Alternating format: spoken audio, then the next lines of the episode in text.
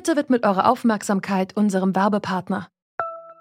Die Suche nach geeigneten Mitarbeitenden kann viel Zeit in Anspruch nehmen, muss sie aber nicht unbedingt, denn man kann sich helfen lassen.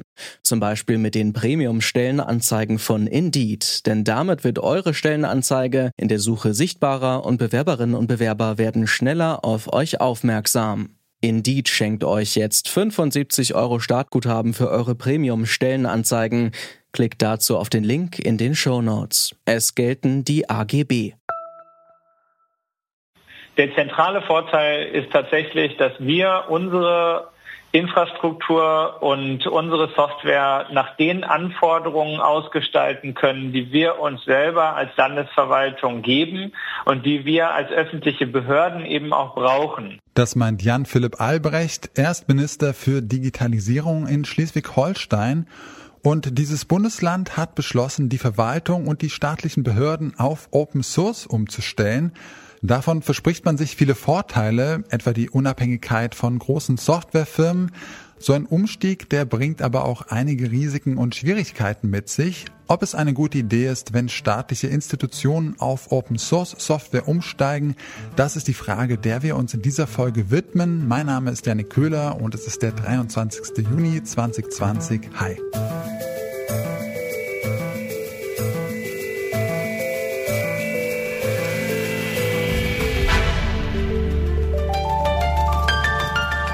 Zurück zum Thema. Vielleicht habt ihr schon mal von Linux oder Ubuntu gehört. Dieses Betriebssystem gilt als der Inbegriff von Open Source. Aber was steckt da eigentlich genau hinter? Ich habe mit dem Programmierer Karim Geiger gesprochen und ihn gefragt, was Open Source Software eigentlich ist und was dafür spricht, sie zu verwenden. Ja, der Hauptvorteil ist, dass der Code von jedem Entwickler angeguckt werden kann. Sprich, ähm, es kann jeder drüber schauen, der Erfahrung in der Entwicklung hat und dementsprechend auch Schwachstellen finden. Bei geschlossenen Systemen ist es ja nur so, dass die Entwickler selbst oder die Firma selbst und eventuelle Code Audits äh, drüber gucken können. Äh, wenn der Code Open Source ist, kann das eben jeder Entwickler machen. Das heißt, auch nicht nur äh, deutsche Leute, sondern eben auch äh, weltweit. Und dementsprechend werden Sicherheitslücken in der Regel wesentlich schneller gefunden und können auch schneller direkt von diesen Entwicklern dann auch behoben werden. Und dadurch, ja, wird der gesamte Code generell sicherer. Birgt das nicht auch ein Sicherheitsrisiko? Also wenn auch Menschen, die vielleicht staatlichen Institutionen schaden wollen, da alle Zugriff drauf haben, machen sich staatliche Institutionen damit auch angreifbarer?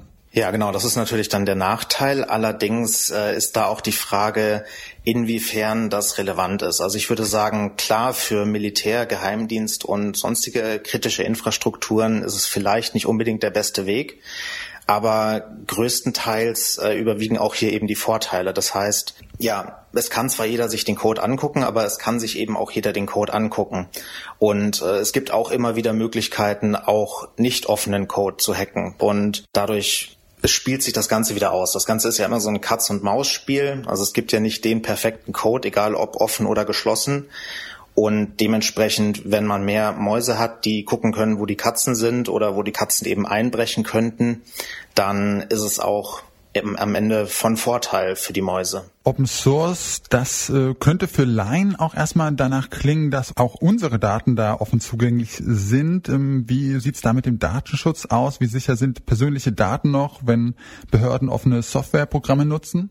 Genau, das ist ein sehr guter Punkt. Da muss man auf jeden Fall differenzieren. Open Source heißt nämlich nicht, dass die Daten offen sind, sondern eben nur die Programme, die diese Daten verarbeiten.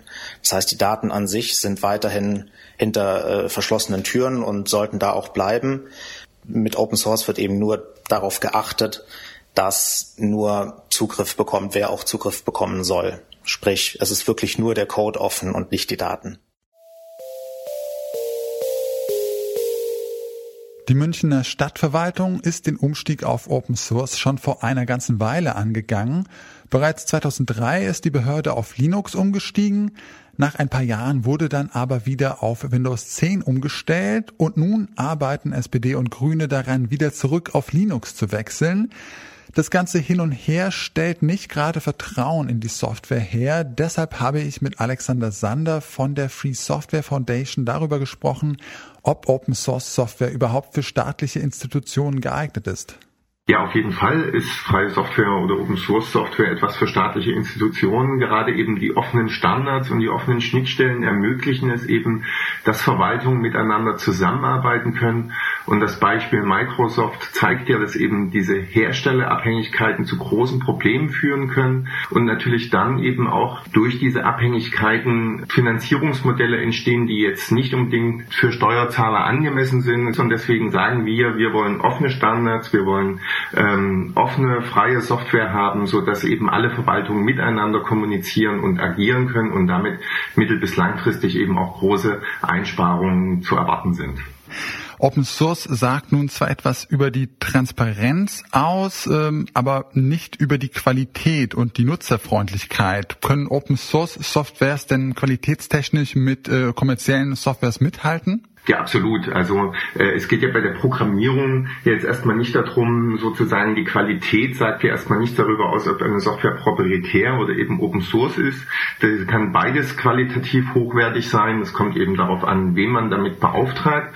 Und die vier Grundfreiheiten, die freie Software eben hat, die Software zu verwenden, verstehen, verbreiten und verbessern, ermöglicht es auch, die Software zielgenau für die Anforderungen von Verwaltungen, aber eben auch von, von, Firmen oder Privatpersonen zu programmieren und hier eben nicht vorgefertigte Lösungen einfach einzukaufen, für Lizenzen zu bezahlen und dann die Abläufe an die Software anzupassen. Bei Open Source, da gibt es eine Community, die dann damit ähm, arbeitet und programmiert. Wenn es da jetzt Probleme gibt, wenn da etwa Schäden durch fehlerhafte Software entstehen, wer ist denn dann da verantwortlich? Wenn eben eine Stadt, eine wie München oder eben der Staat eine Software ausschreibt, dann ist es hier eben ganz klassisch mit einer Zusammenarbeit mit einem Unternehmen verbunden und die, unter, und die Verantwortlichkeiten und Haftungsfragen sind dann entsprechend eben auch genau geregelt. Also hier kann man eben erkennen, dass da viel Geld drin steckt, dass da eben auch Verantwortlichkeiten klar geregelt sind und dass es hier eben große Anbieter gibt, die durchaus eben mit ähm, Firmen äh, wie Microsoft oder anderen Anbietern von proprietärer Software absolut mithalten können und hier qualitativ hochwertige Produkte auf den Markt bringen. Dann vielleicht noch mal kurz zu unserem Anfangsbeispiel zurück, ähm, zu der Situation in München, wo das ja alles nicht so ganz so gut geklappt hat. Was meinen Sie denn dann, was da in München äh, schiefgelaufen ist, dass das jetzt so ein ähm, ja, Hin und Her war?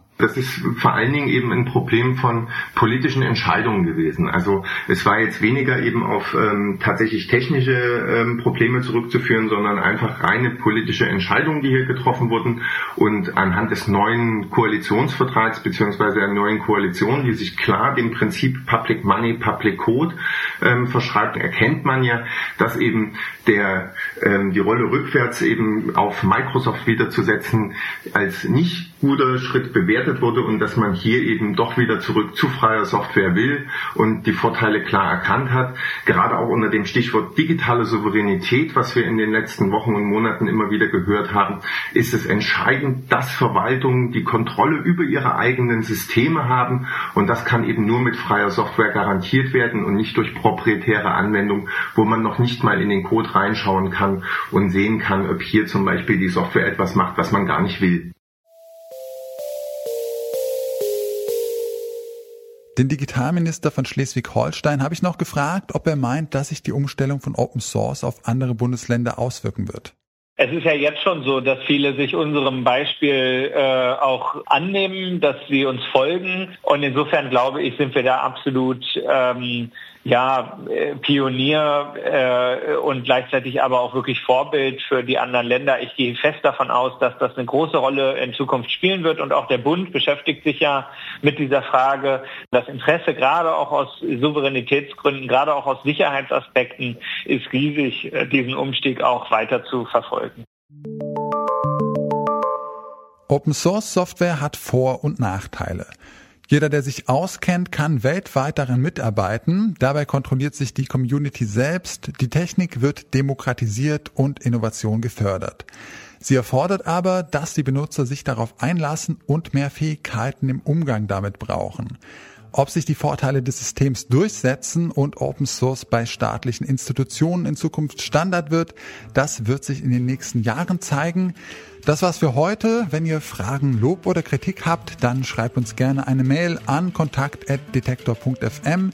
Wir freuen uns immer über Feedback. Mein Name ist Janik Köhler. Macht's gut und bis zum nächsten Mal. Zurück zum Thema vom Podcast Radio Detektor FM.